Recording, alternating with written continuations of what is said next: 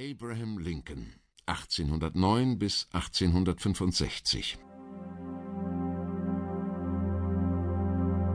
12. Februar 1809 Die jungen Vereinigten Staaten von Amerika sind im Aufbau. Das Land beginnt am Atlantik und endet in den Appalachen, noch weit vom Mississippi, den Rocky Mountains und dem Pazifik entfernt. Die westliche Grenze der USA verläuft durch Bundesstaaten wie Kentucky, Dahinter ist Wildnis, in die sich nur Indianer und einige wagemutige Forscher und Fallensteller wagen. In diesem Grenzgebiet kommt in einer Holzhütte Abraham Lincoln zur Welt. Sein Vater Thomas ist ein kleiner Farmer, der einer Baptistengemeinde angehört, die sich energisch für die Freiheit des Einzelnen einsetzt und gegen die Sklaverei wendet, die vor allem im Süden der Vereinigten Staaten verbreitet ist.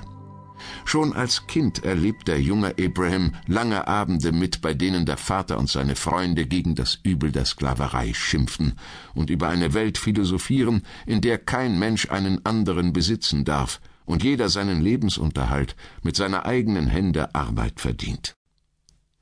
Thomas Lincoln bewirtschaftet seine Felder selbst und erwirbt damit bescheidenen Wohlstand und den Respekt seiner Mitmenschen, die ihn immer wieder auffordern, ein politisches Amt in seiner Gemeinde zu übernehmen.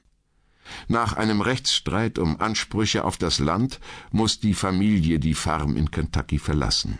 Abraham ist da gerade sieben Jahre alt. Die Lincolns lassen sich schließlich im Bundesstaat Illinois nahe der großen Seen nieder, einem Staat, in dem die Sklavenhaltung verpönt ist. Nur zwei Jahre später stirbt Abrahams Mutter. Der Vater findet schnell eine neue Frau. Sie bringt einen Sohn mit in die Ehe, behandelt Abraham aber wie ihr eigenes Kind. Später schreibt sie, es waren zwei großartige Kinder, aber ich muss gestehen, jetzt wo sie beide tot sind, Abraham war der beste Junge, den ich je sah oder sehen werde. Auf eine Schule geht AB, wie ihn seine Freunde bald nennen, nur 18 Monate. Das reicht, um Grundzüge des Lesens und Schreibens zu lernen.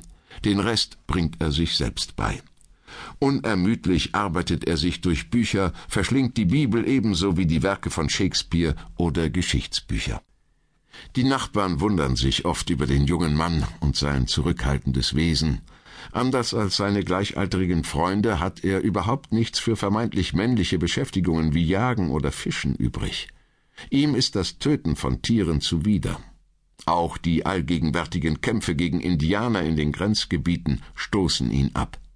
Doch er ist kein Schwächling.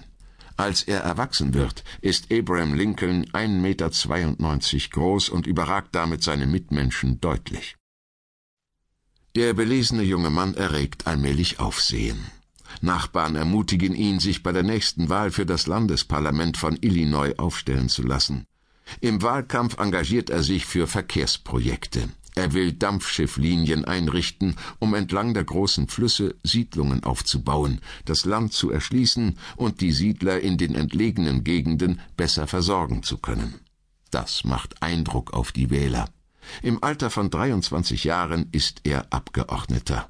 In sein Tagebuch schreibt er, kein anderer Erfolg in meinem Leben hat mir bisher solche Genugtuung verschafft. Die Tätigkeit im Parlament von Illinois ist allerdings nur ein Ehrenamt. Geld verdient Lincoln damit nicht.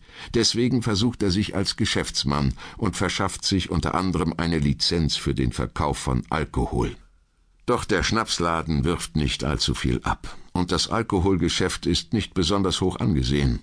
Er hat Angst, dass es seiner politischen Karriere schaden könnte und beginnt mit einem Jura-Selbststudium und wird Anwalt. Er ist überzeugt, dass dieser Beruf einen sozialen Aufstieg für ihn, den Farmersohn, darstellt. Seine Kollegen im Parlament sehen das genauso. Und auch die Wähler honorieren ihn. Bei allen folgenden Wahlen kann er seinen Sitz im Abgeordnetenhaus verteidigen.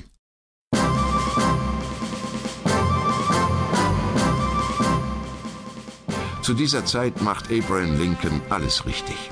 In der Stadt Springfield wird er Partner in einer respektablen Anwaltskanzlei. Er vertritt unter anderem die aufstrebenden Eisenbahngesellschaften und verdient dabei viel Geld. Sein sicheres Einkommen ermöglicht es ihm schließlich, eine Familie zu gründen. Im Alter von 33 Jahren heiratet er Mary Todd.